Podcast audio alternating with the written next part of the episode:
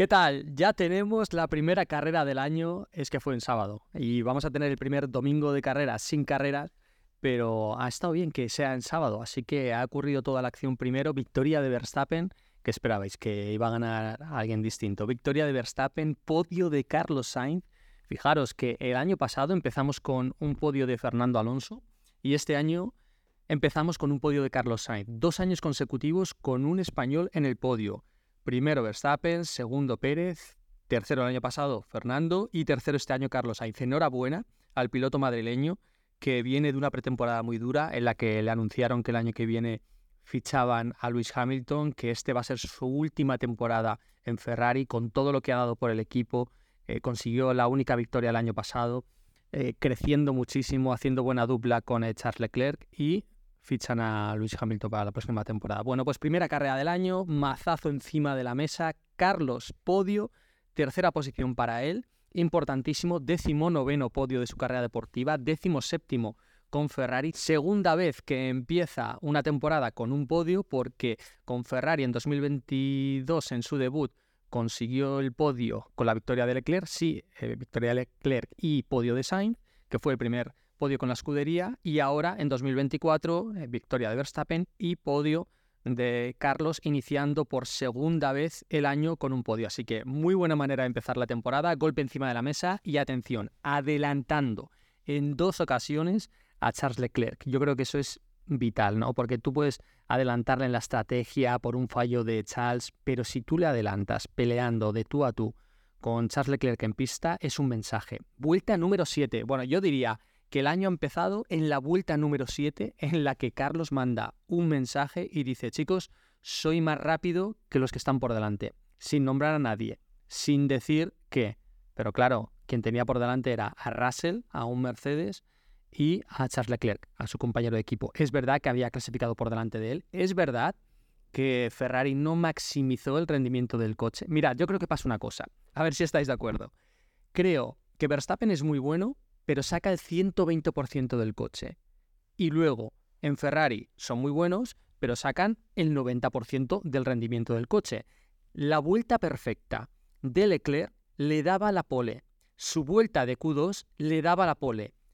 hay que sacar esa vuelta en el último instante, en el último momento, en el momento en el que te estás pegando con Verstappen a la milésima, ahí es donde hay que sacarla. Y ahí es donde Verstappen es imbatible. Si Leclerc es bueno a una vuelta, Verstappen es todavía mejor. Y claro, eh, cuando lo tienes que hacer todo perfecto para conseguir ganar a Verstappen y no te sale, pues clasificas por detrás. Y así es muy difícil ganar al Red Bull. ¿Podría haber ganado Ferrari a Red Bull? Pues eh, tendrían que haberse dado demasiadas cosas. Es decir, clasificar los dos por delante de, de Verstappen, frenarle, atacarle la estrategia, atacarle las paradas y luego, claro, como ha ido tan sobrado en Red Bull, pues además tenían un neumático blando de más para poder terminar la carrera con un neumático blando atacando, es decir, hacer dos paradas y hacer una estrategia blando, duro, blando, cuando el resto han tenido que hacer blando, duro, duro. Es que cuando eres bueno, todo te va de cara. Cuando dicen, es que cuanto más trabajo, más suerte tengo. Pues aquí es donde se ve clarísimamente. Cuanto más trabaja Cuanto mejor preparan las carreras Red Bull, más suerte tienen de cara, empiezan en primera posición, se quitan a sus rivales, eligen estrategia, acaban con el neumático blando. Hay que trabajar para que no puedan tener una carrera fácil. ¿Qué significa esto? Clasificar por delante de ellos, hacer todo lo posible para que después eh, en carrera tengas una situación ventajosa. Bueno, con todo esto, con este panorama, diréis, otra vez ha ganado el de siempre. Vale, ha ganado Verstappen. Es que Verstappen es muy bueno. Pero es que el Red Bull de Checo Pérez no tuvo el mismo rendimiento. Después dijo que tenía fallos técnicos y que no había podido estar al mismo nivel. Bueno, lo que sea, también tuvo problemas de frenos. Ferrari lo tuvo Charles Leclerc en el inicio de la carrera y luego lo dijo Carlos que había tenido que estar eh, refrigerando frenos, que se le calentaban de más y que no estaba cómodo en la frenada. O sea que todo el mundo ha tenido sus problemas porque Bahrein es una pista muy caliente, aunque había 25 grados en pista en el momento de la carrera, de noche. Y ya veis a los compañeros que estaban ahí con la chaqueta por el frío que hacía. O sea que, aunque sea desierto, aunque sea exigente con los frenos, mm, por temperatura ambiente tampoco era tan exigente en cuanto a temperatura. Aún así, ya veis, problemas de frenos en Ferrari. Y con varias pasadas de frenada Leclerc al inicio, pues ahí Carlos ha aprovechado y se la ha echado encima. Le consigue pasar y luego, después de cambiar al neumático duro, Zasca se tira desde su casa en la curva número uno, recta principal, le mete el coche, adelanta perfectamente, emparejado side by side, de tú a tú, así. Así es como se consigue la posición, adelantamiento y en Ferrari que digan, mira, acabamos de despertar a la bestia. Así es como queremos que Carlos pelee, con, un, con agresividad, sacando el colmillo. Y yo creo que hemos disfrutado mucho, ¿no?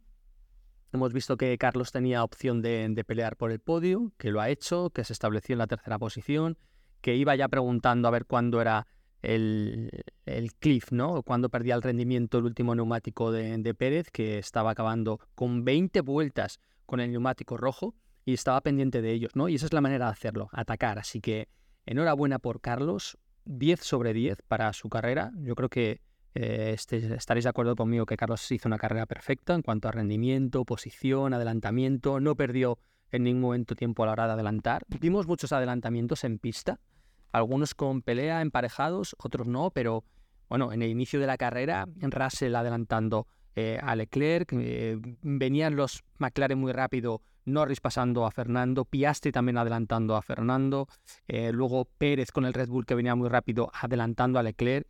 Bueno, es que en la vuelta 10 eh, Hamilton adelanta a Alonso en pista, ya había perdido bastante rendimiento el Aston Martin, y luego Sainz adelanta a Leclerc en la vuelta 11. ¡Qué barbaridad de inicio! Es decir, ¿queríamos una Fórmula 1 igualada? Ahí lo tenemos. ¿Queríamos un inicio trepidante? 11 vueltas, a tope todo el mundo.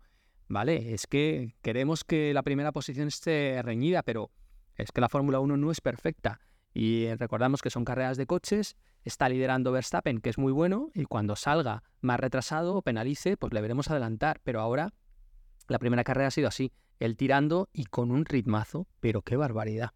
En el mejor momento de la carrera, él estaba rodando en 35. 35-2, 35-3, 35-2 y se movía en la décima. Y Carlos al ataque también perdiendo 0-8, 0-9, 0-8, 0-9, es decir, tratando de no perder más de un segundo por, por vuelta. Él estaba rodando en 36 bajos y, y Verstappen en 35 medios, 35 bajos. Bueno, hay que aguantar y hay que pelear con lo que tienes. Eh, esa es la realidad que estaba siendo el Red Bull en respecto al Ferrari en la misma condición de situación, que es en mitad de carrera, ambos con el neumático duro, pues le estaba sacando 8 y 9 décimas.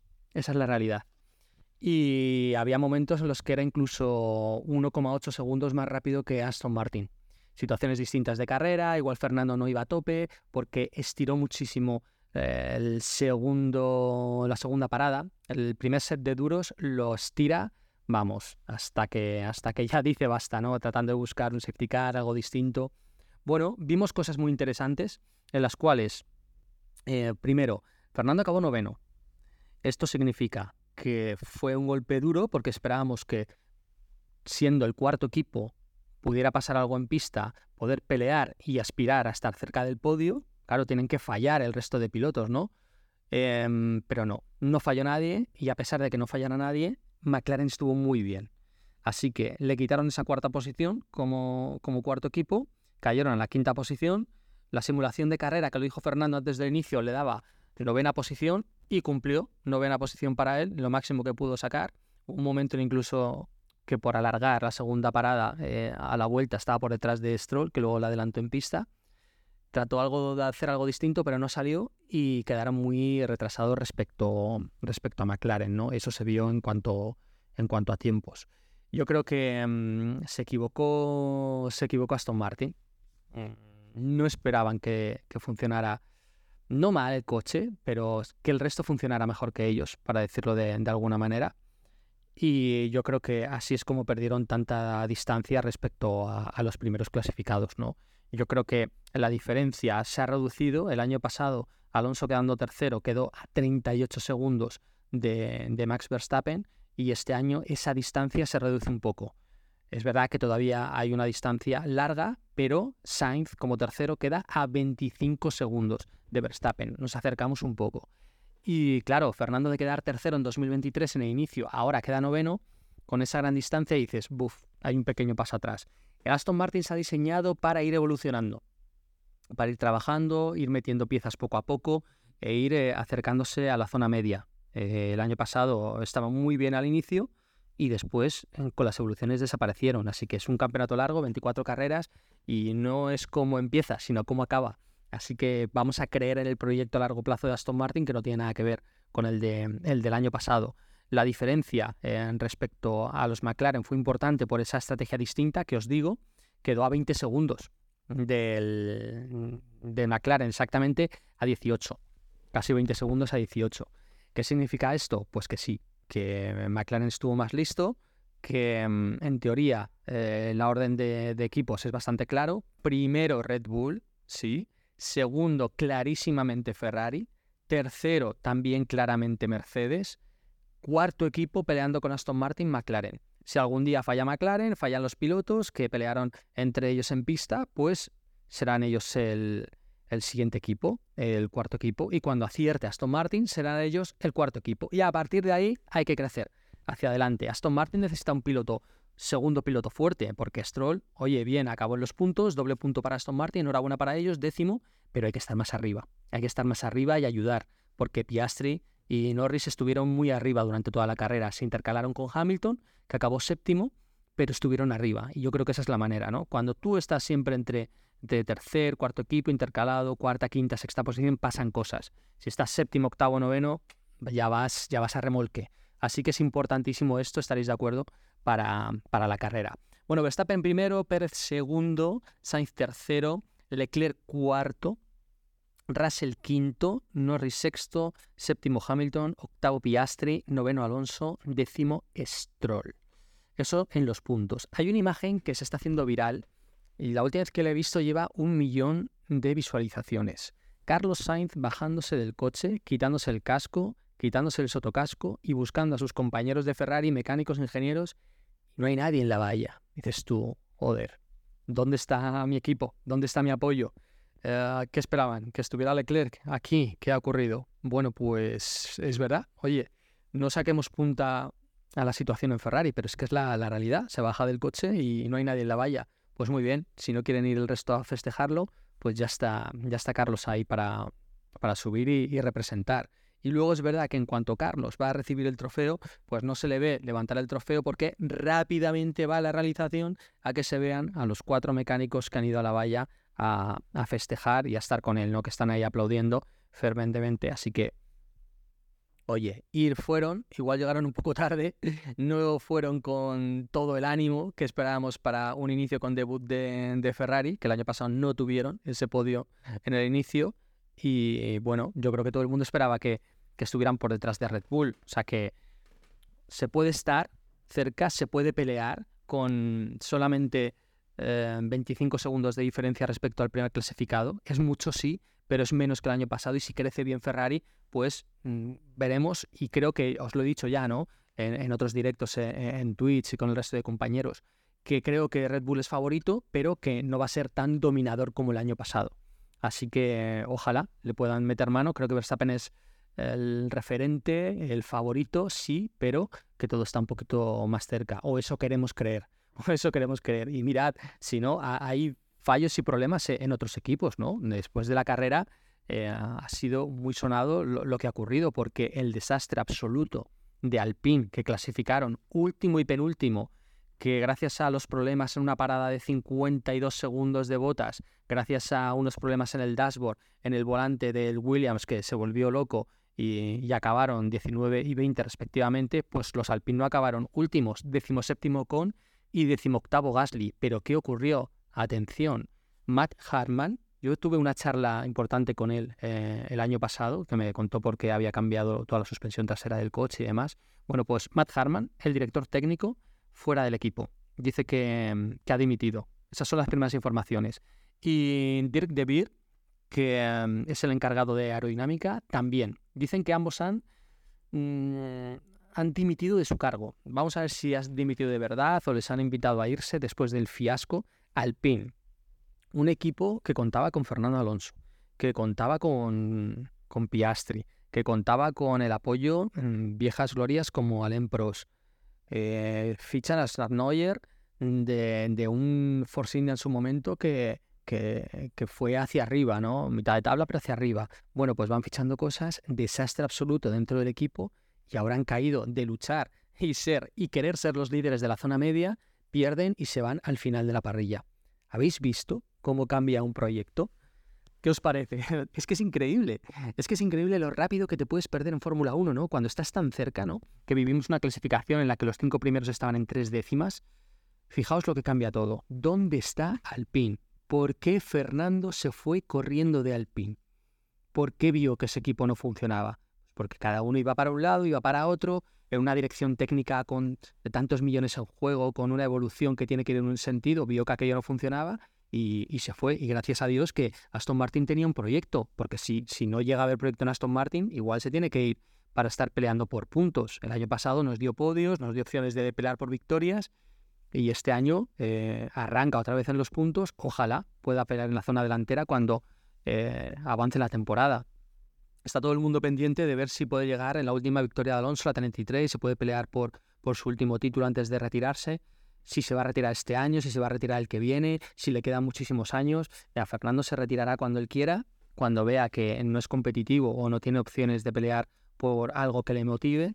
Ojalá Mercedes le ofrezca el hueco de, de Hamilton. Yo os digo que mm, hay rumores, hay presencia de Flavio Briatore en este primer Gran Premio, que subiera una foto tomándose un café porque sí, estaban en Mónaco, pero podía ser de otro día o podía no estar hablando de Fernando.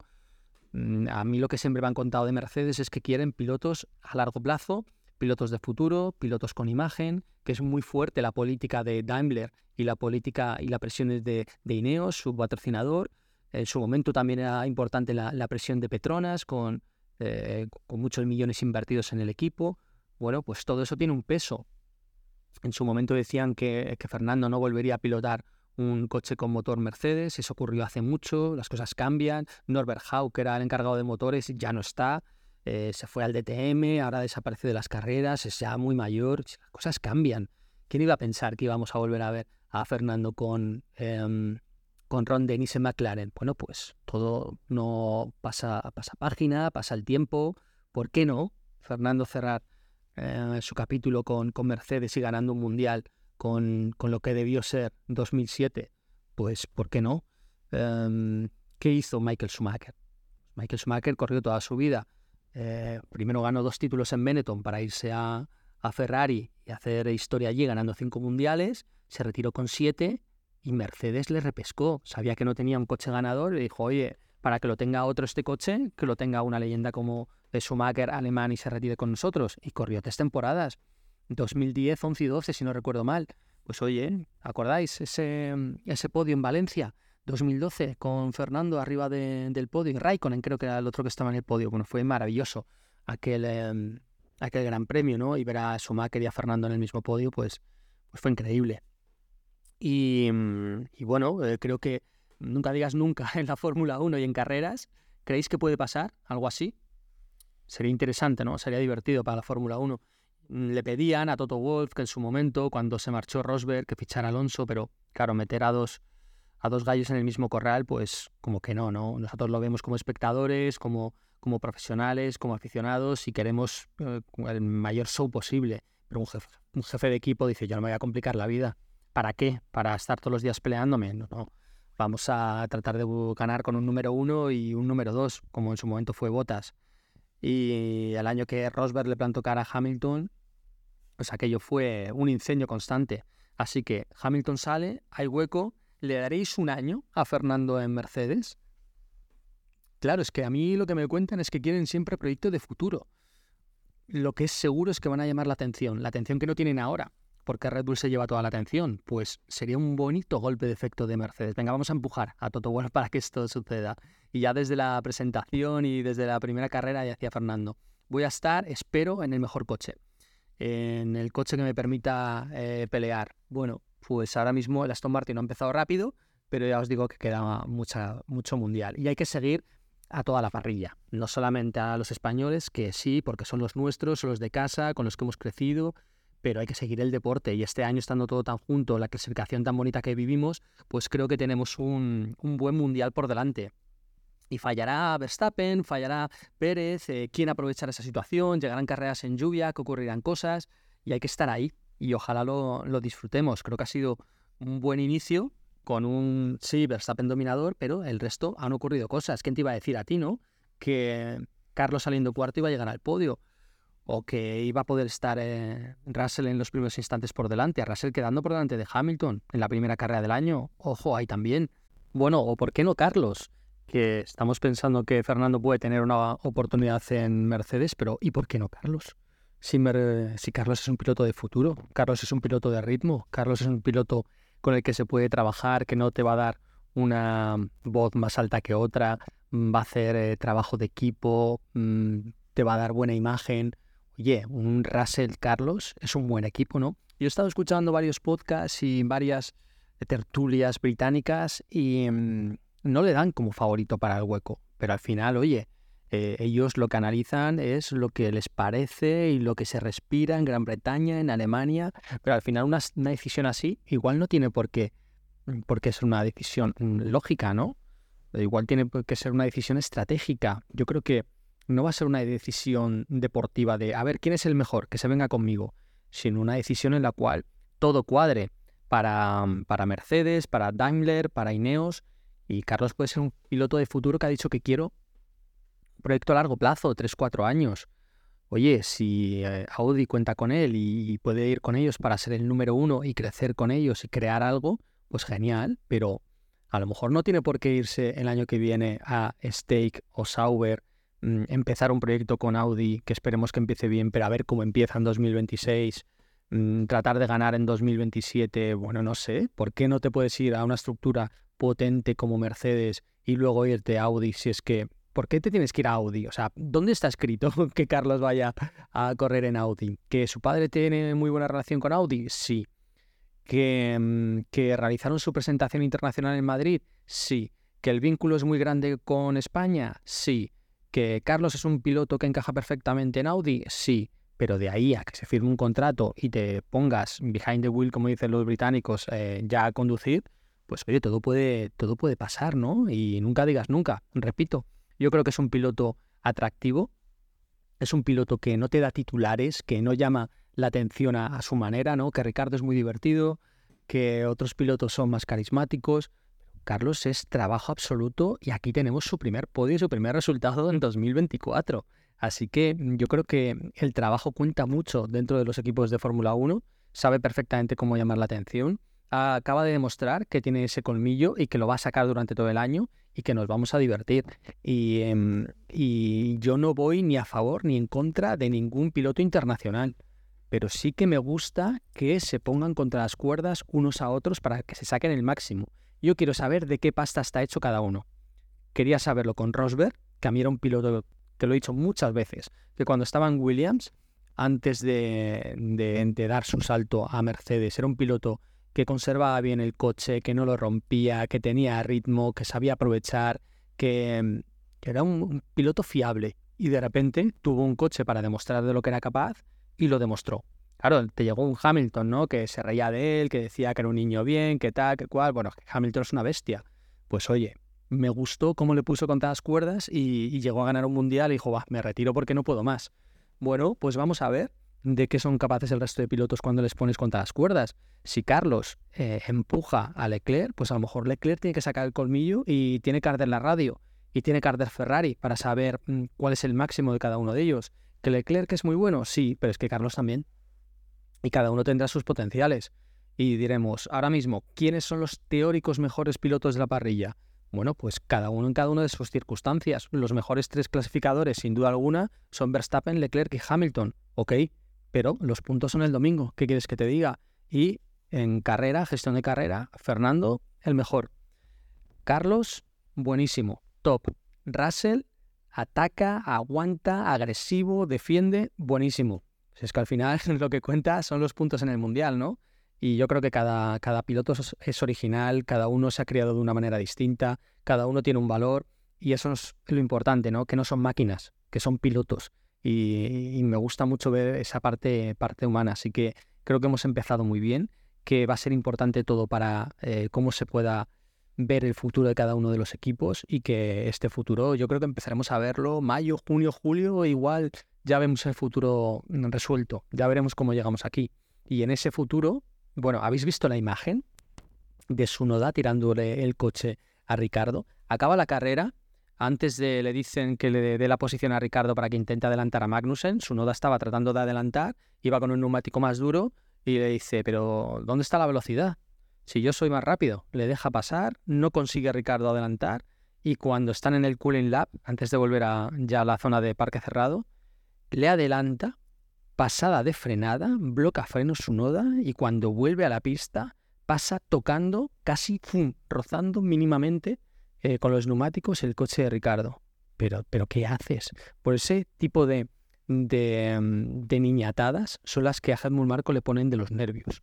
Yo no sé qué tendrán con, con Honda, qué exigirá Honda, si exige un piloto toda la temporada, qué ocurrirá. Pero oye, que se hueco con Alfa Tauri y Red Bull, que se preparen los de abajo y que estén listos. ¿Quién ha ganado este fin de semana? No ha ganado, pero ha ganado enteros y ha dado una imagen perfecta. Pepe Martí, remontada desde la P11, dos podios, sábado en parrilla invertida, que él no estaba en la parrilla invertida porque estaba fuera de, de ese orden, y domingo con una salida increíble, adelantando sin meterse en líos, espectacular. Doble podio de Pepe Martí. Así que mm, su compañero es muy bueno, Hadjar. El equipo Campos le ha preparado una máquina mm, increíble para pelear, pero el que ha estado muy listo ha sido Pepe. Así que qué manera de arrancar. Enhorabuena para Pepe Martí. Creo que tenemos un año espectacular por delante. Vamos a analizar todo lo que significa y todas las, eh, las vueltas, movimientos y cambios dentro de, de los equipos. Y hay mucho, que, hay mucho que ver. Así que hemos arrancado con todo muy fuerte. En el vuelta a vuelta, mm, muy parejos, eh, Mercedes, McLaren y Aston Martin. Un poquito mejor los Red Bull y, mm, Ferrari, por supuesto. Eh, Carlos aprovechando todo. Bueno, muy buena carrera, de verdad. Hay muchas más cosas que, que los meros resultados. Eh, vamos a analizarlo todos juntos. Dale cinco estrellas a este episodio. Ya ayudas a posicionar el podcast, que ya empezamos a ser referencia y escucho y veo todos los comentarios que, eh, queréis escuchar tranquilamente el análisis y lo que significa cada uno de los movimientos en Fórmula 1, eh, comenta y compártelo en redes. Y sígueme en redes, en Instagram, en arroba miguelportillof1 y en X, Twitter, mportilloes, que ahí vamos comentando, viendo datos y compartiendo el día a día en Fórmula 1 y en lo más importante de, los deportes. Vamos a tener entrevista, eh, ya os diré pronto, pero va a ser muy interesante. Gracias por estar ahí. Un abrazo a todos, dale cinco estrellas, posiciona el podcast, nos seguimos. Un abrazo, chao, chao.